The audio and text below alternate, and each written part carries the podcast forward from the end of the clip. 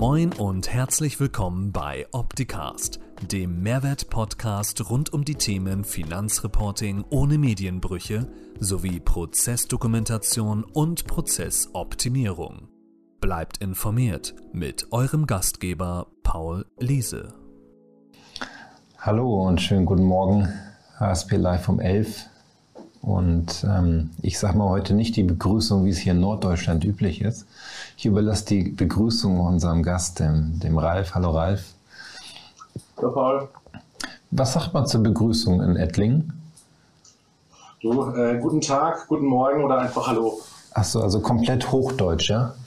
Äh, naja, würdest meine Frau fragen, würde zu sagen, dass ich sehr badisch spreche, aber ich bemühe mich, Hochdeutsch zu reden, damit du mich auch verstehen kannst. Ja, danke dir. Aber ansonsten übe ich mich auch gerne im Badischen. Ähm, ich habe hier gerade Pascal in der Regie ins Schwitzen gebracht, weil ich kein langes Intro in die andere Kamera gesprochen habe. Mal kurz zum Erklären, worum es heute geht. Heute geht es um das Thema Verfahrensdokumentation. Und ich habe noch den Tipp bekommen, ich soll das Wort Abfall vermeiden. Ähm, das sage ich jetzt mit Absicht so, damit ich euch erklären kann, was das für eine Geschichte hat und wieso, weshalb, warum darüber sprechen. Aber erstmal kurz zu meinem Gast Ralf. Danke, dass du dir die Zeit genommen hast heute. Ähm, wir sagten eben schon. Gerne. Wir sagten eben schon Blind Date für uns beide, weil wir tatsächlich ähm, acht Minuten vor elf Uhr das erste Mal uns äh, gesprochen und gesehen haben. Von daher äh, Stell dich doch mal kurz vor, wer du bist, was du machst und was du mit dem Thema Verfahrensdokumentation zu tun hast. Ja, sehr gerne. Äh, Ralf Göbel, ich bin Geschäftsführer der Doxon Systems hier in Ettlingen. Wir sind ein kleines Systemhaus und beschäftigen uns vorrangig mit den Themen Dokumentenmanagement, Workflow-Management, Business-Apps, also groß oder übergreifend gesagt dem Thema Prozessdigitalisierung. Daher natürlich auch die Verbindung zum Thema Verfahrensdokumentation denn gerade im DMS-Umfeld haben wir natürlich immer das Thema, ja, Verfahrensdokumentation ist ein wichtiges Instrument für die Dokumentation, aber eben auch, ja, äh, wenn ich digital arbeite, gibt es eben die Pflicht zur Verfahrensdokumentation. So ist mein Berührungspunkt dazu. Okay. Das heißt, ähm, immer dann, wenn ihr bei einem Unternehmen ein Dokumentmanagementsystem einführt, dann kommt noch eine Dokumentation dazu um die Verfahren zu beschreiben. Genau, so war es bisher. Also ich habe mich auch ja, lange Jahre dagegen gewehrt, mich mit dem Thema Verfahrensdokumentation intensiver zu beschäftigen, weil es ist halt äh, ja, ein, ein gewisser Aufwand, den man betreiben muss, um das, was man vorher schön im System gemacht hat, ähm, einmal runter zu dokumentieren. Wir haben dann für uns tatsächlich den Mehrwert erkannt, dass wir sagen, naja, wir beschäftigen uns ja eh mit den Prozessen. Das heißt, wir nehmen ja eh die Prozesse unserer Kunden auf und dokumentieren die sozusagen in unserem System ähm, und sehen somit die Verfahrensdokumentation eher als Einstieg und als Chance, um überhaupt erstmal die Prozesse kennenzulernen. Denn nur wer seine Prozesse kennt, kann auch in den Prozessen Schwachstellen finden und äh, die Prozesse überhaupt optimieren oder digitalisieren. Das heißt, wenn ein Unternehmen jetzt zu euch kommt, Tante Google gefunden, ihr macht Dokumentmanagementsysteme, dann beratet ihr und sagt, bevor wir überhaupt empfehlen, welche Software, welches DMS und wie es ganz implementiert wird, schreiben wir erstmal eine Prozessdokumentation vom heutigen Ist. So ist der Wunschgedanke, dass wir das erstmal tun. Ähm, das ist oft so ein, ein Parallelprogramm, sage ich mal, weil natürlich ähm, den Aufwand, erstmal eine ausführliche Verfahrensdokumentation zu erstellen, ähm, wir möchten viele Unternehmen nicht sofort gehen, aber zumindest in Teilen ähm, ja, nehmen wir die Prozesse auf äh, und versuchen sie da schon weiterzuentwickeln. Okay. Genau. Frage, kann es dabei passieren, dass ihr in dem Projekt dann am Ende keinen Scanner verkaufen könnt? Wir verkaufen grundsätzlich keine Scanner.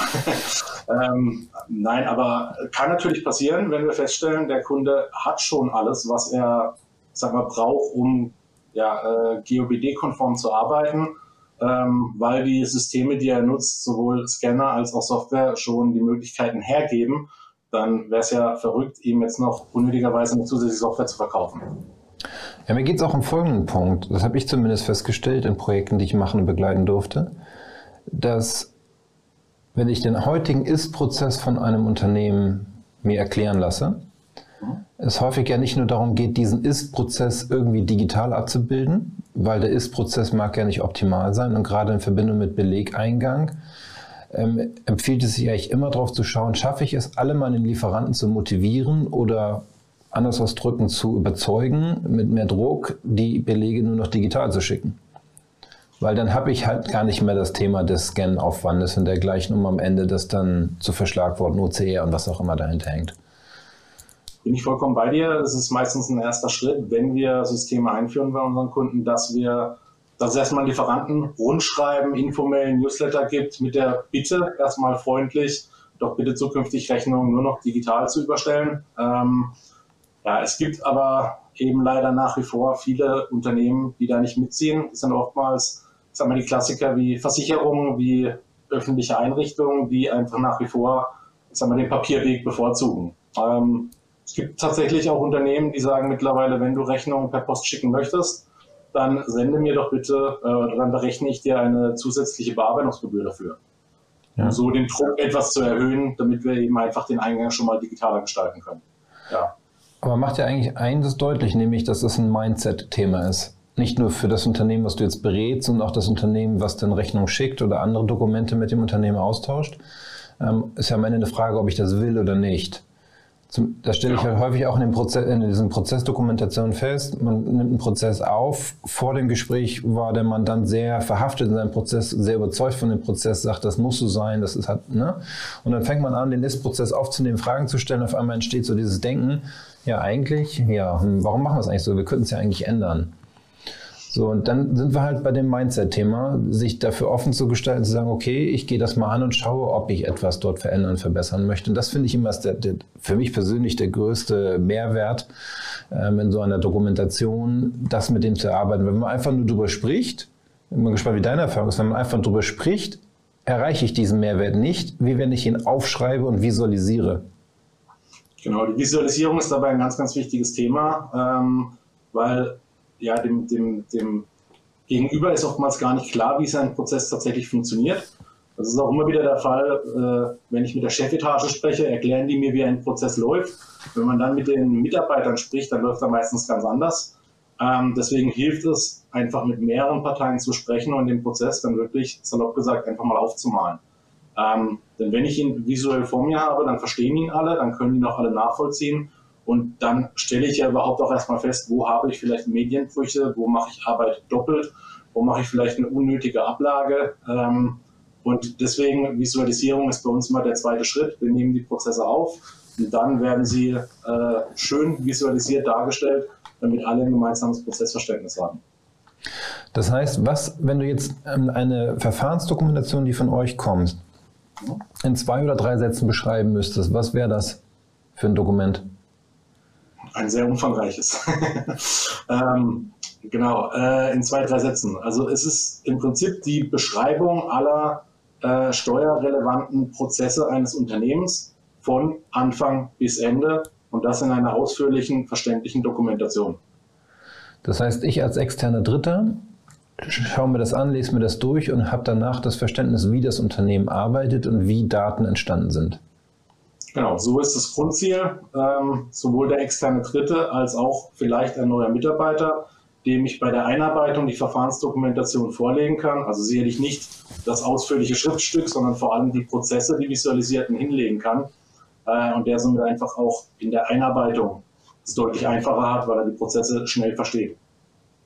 So, und was ist deine Erfahrung bei den Mandanten? Sagen die, ja, steht ja in den GOBD drin, deswegen brauche ich das? Oder ist das so, dass die sagen, nee, ich will das, weil sie sofort den Mehrwert für sich erkennen? Ist da Überzeugungsarbeit notwendig? Musst du vertrieblich stark sein, um deine Preise durchsetzen zu können? Wie ist die Situation draußen bei den Unternehmen? Die Situation ist immer noch schwierig. Also es gibt sehr wenige, die angerannt kommen und sagen, ich möchte unbedingt eine Verfahrensdokumentation machen. Ähm, es ist bei vielen das Bewusstsein mittlerweile da, dass wir ja seit fast acht Jahren eigentlich dazu verpflichtet sind, eine Verfahrensdokumentation zu machen. Ähm, das heißt, die Mehrzahl kommt eher an und sagt, ja, ich muss ja machen. Äh, was bedeutet das für mich? Ähm, wir versuchen dann eben das Positive zu vermitteln, dass es eben nicht nur die Pflicht ist, sondern dass es die Grundlage sein kann, um alles weitere zu optimieren.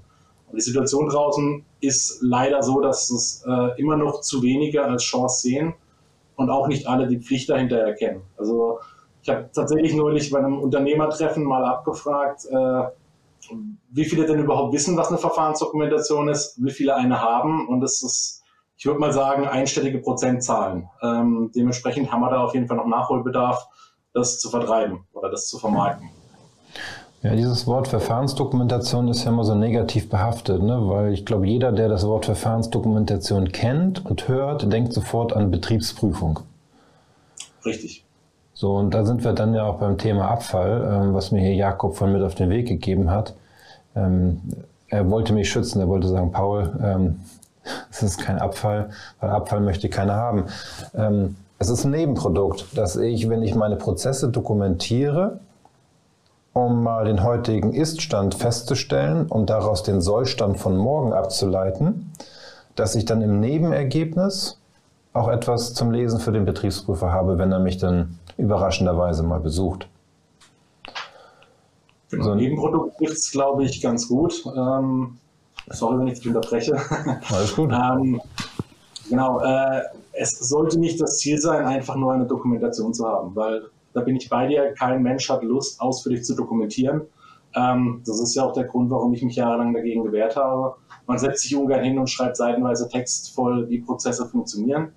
Ähm, es ist eine Pflicht, deswegen müssen wir uns damit beschäftigen. Aber die Dokumentation, die wir nachher den Betriebsprüfer hinlegen können, bin ich bei dir. Das ist ein Nebenprodukt, das ist die Pflicht und wir versuchen eben die Kür daraus abzuleiten und sie zu nutzen, um die Prozesse zu optimieren und zu schauen, wo kann man sie digital stützen und digital untermalen.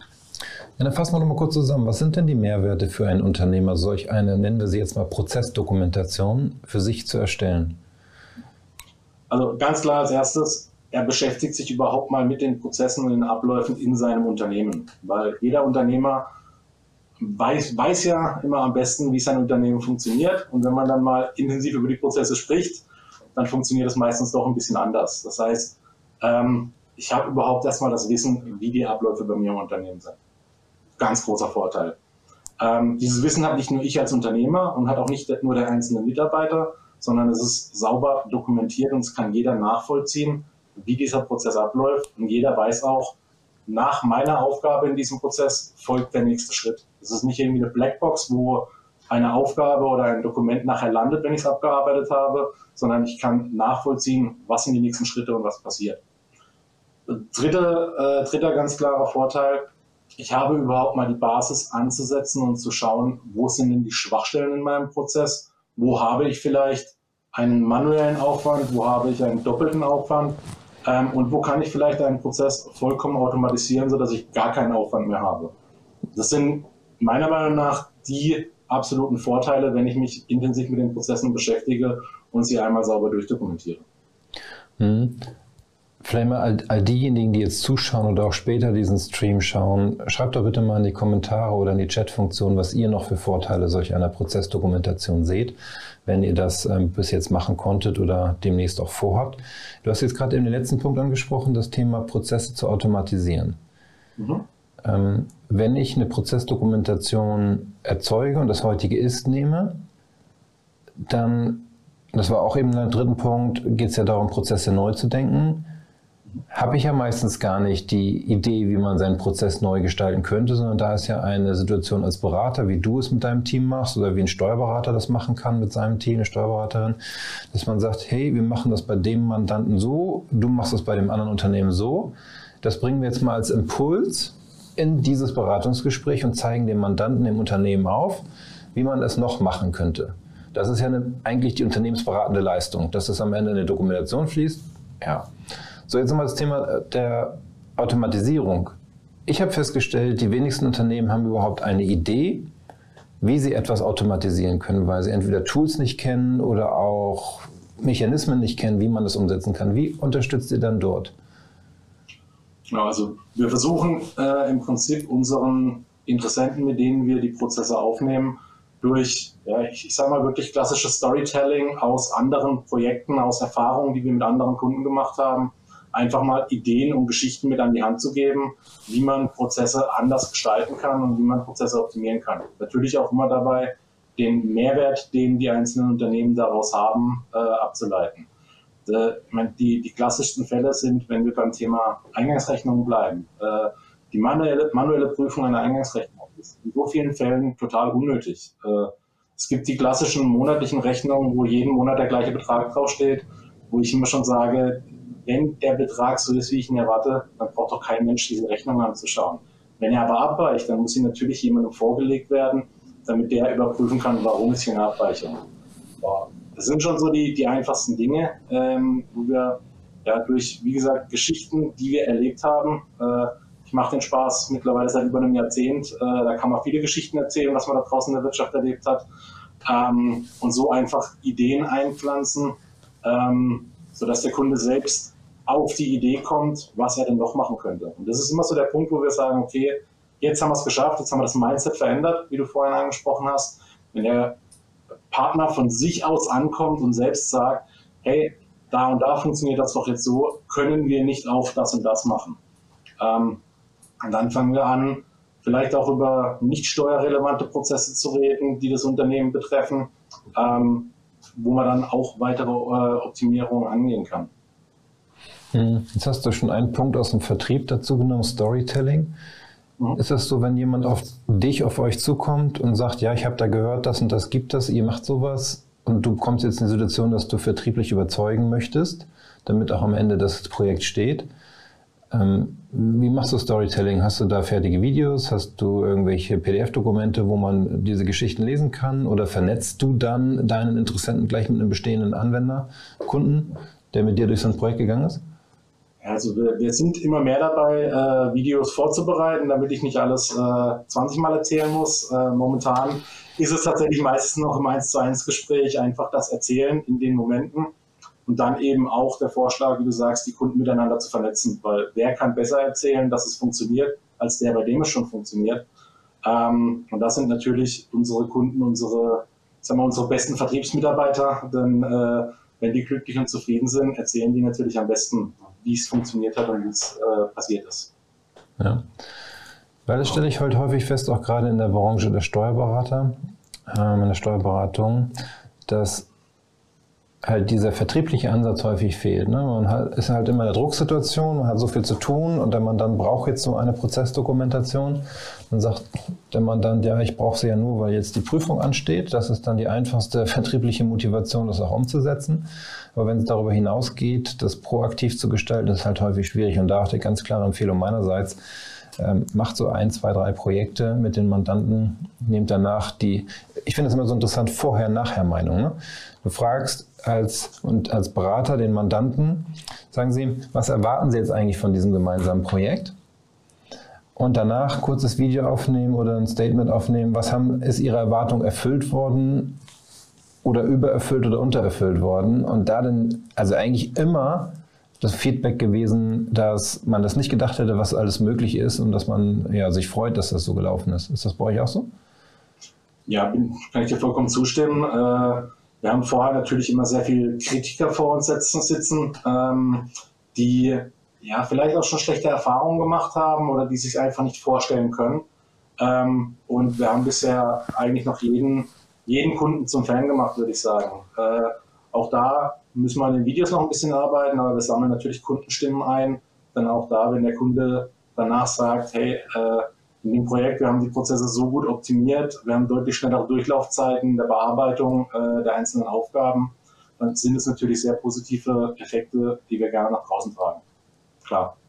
Mhm. Ja.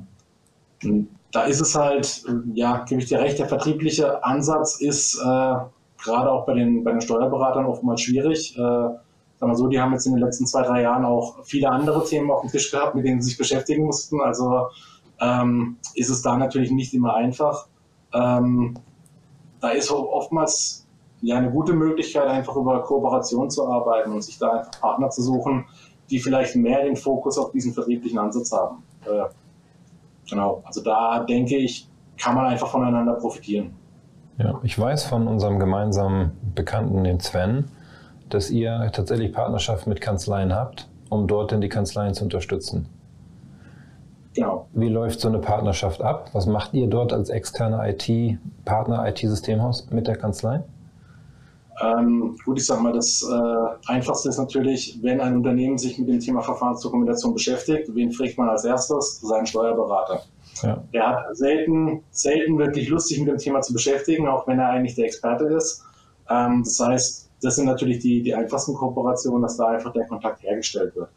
Ähm, umgekehrt versuchen wir über gemeinsame ja, Webinare oder auch äh, Veranstaltungen in den Kanzleien, wo wir dann einfach ein bisschen über das Thema berichten und auch da Anschauungsbeispiele geben, wie das Ganze funktionieren kann.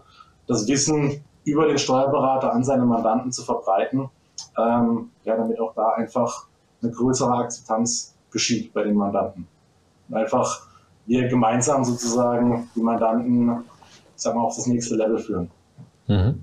Wie profitiert die Kanzlei mit der Zusammenarbeit mit euch? Mandant bekommt eine Dokumentation, ist ein Punkt, aber wie profitiert die Kanzlei anderweitig davon? Na gut, das eine ist natürlich, dass der Mandant nachher zufrieden ist. Ähm, der zweite Schritt ist aber ganz klar, dass wir vor allem in der Zusammenarbeit zwischen Mandant und Kanzlei oftmals ja noch ein paar umständliche Wege haben, äh, wie Informationen und vor allem auch die, ja, die relevanten Dokumente von A nach B kommen. Und da kann man natürlich über diese Verfahrensdokumentation äh, und die Prozessentwicklung der Kanzlei das Leben einfacher machen, ähm, wenn nachher die Dinge so in der Kanzlei ankommen, wie die Kanzlei sie braucht. Am besten auf digitalen Wege, am besten schon mit gewissen Zusatzinformationen, um da einfach ja, die, die Kommunikation wiederum zu erleichtern, weil alle Infos, die die Kanzlei hat, muss sie nicht nochmal zusätzlich erfragen. Das heißt, auch da ist natürlich der, der Grundgedanke Zeitersparnis, somit Kostenersparnis, ähm, damit nicht nur die Kanzlei, sondern nachher auch der Mann glücklich ist, weil die Preise gleich bleiben und nicht steigen für die Steuerberatung. Ja, und das ist halt immer die Frage, womit, ist immer die Frage, womit beschäftige ich meinen Steuerberater? Ne? Mit dem Verarbeiten und von Belegen dergleichen oder lasse ich ihn mich beraten in anderen Bereichen, weil ich halt ihm Arbeit abgenommen habe und er deswegen andere Zeit für mich verwenden kann. Ja, spannend. Genau. Ja. Also da ist, denke ich, noch sehr, sehr viel Potenzial, denn äh, ja, also ich, ich habe zu unserem eigenen Steuerberater natürlich einen sehr guten Draht und äh, der ist immer sehr glücklich, dass er von uns, sagen wir, alles unkompliziert digital zur Verfügung gestellt bekommt. Die Informationen werden mitgeliefert und er und sein Team können sich darauf konzentrieren, uns wirklich äh, zu beraten, voranzubringen, äh, mit uns gemeinsam unser Unternehmen noch besser aufzustellen. Und das sollte eigentlich das Ziel eines jeden Unternehmers sein, dass der Steuerberater äh, auch wirklich beraten kann und eben nicht nur äh, Verwaltungsaufgaben übernimmt. Ja, absolut. Ähm, Nochmal eine Frage vorhin zu dem, du hast gesagt, dass ihr ähm, Belege, die immer wieder identisch sind, mit einer Automatisierung automatisch durchlaufen lasst und automatisch prüft, weil es ist ja einmal geprüft worden, dieser Betrag. Ist das eine Automatisierung, die dann bei euch im DMS-System läuft oder macht ihr das mit anderen Applikationen vorneweg? Das ist tatsächlich in den meisten Fällen bei uns im Dokumentenmanagementsystem. Ähm, bei den Kunden, wo wir eins haben, ähm, kann man sicherlich auch auf anderem Wege machen. Aber sag mal, der einfachste Weg ist ja, die Rechnung kommt am besten per E-Mail an, sie wird automatisch ins DMS importiert da läuft dann die Prüfung hinten dran und wenn ich die nicht mehr manuell anschauen muss, geht sie im Optimalfall direkt weiter in die Buchführung. Das ist okay. ja sag mal, ein Beispiel der Automatisierung. Ähm, natürlich mit ein bisschen mehr Anspruch äh, kann man solche Belege auch gegen, gegen die Bestellungen abgleichen, bis hin zum Bestellpositionsabgleich, äh, sodass ich wirklich Mengen- und Preisabgleiche fahren kann auf Positionsebene. Äh, was natürlich, wenn der Mensch das macht, hier ein Stapel Bestellungen, ein Stapel Lieferscheine und zwischendrin die Rechnung sehr zeitaufwendig ist. Und wenn die Maschine das automatisiert macht, habe ich natürlich einen riesen Effizienzgewinn. Mhm. Das Thema Dunkelbuchung ist dir schon über den Weg gelaufen? Klar, machen wir zuhauf. okay, weil wenn ich Dunkelbuchung mache, dann ist ja eine Dokumentation umso wichtiger, damit ich verstehe, was in dem Prozess überhaupt passiert. Ähm, ist das von den Unternehmen, wo du die Projekte gemacht hast, gewollt, das Thema Dunkelbuchen, weil die kommen mit dem Thema schon direkt auf dich zu oder ist das immer ein Ergebnis aus der Beratung? Das ist an sich ein Ergebnis aus der Beratung, weil bis wir eine Dunkelbuchung machen oder einführen, muss natürlich erstmal die Skepsis genommen werden, weil äh, der Mensch tut sich ja generell schwer, einer Maschine zu vertrauen und einer Maschine seine Aufgaben zu übergeben.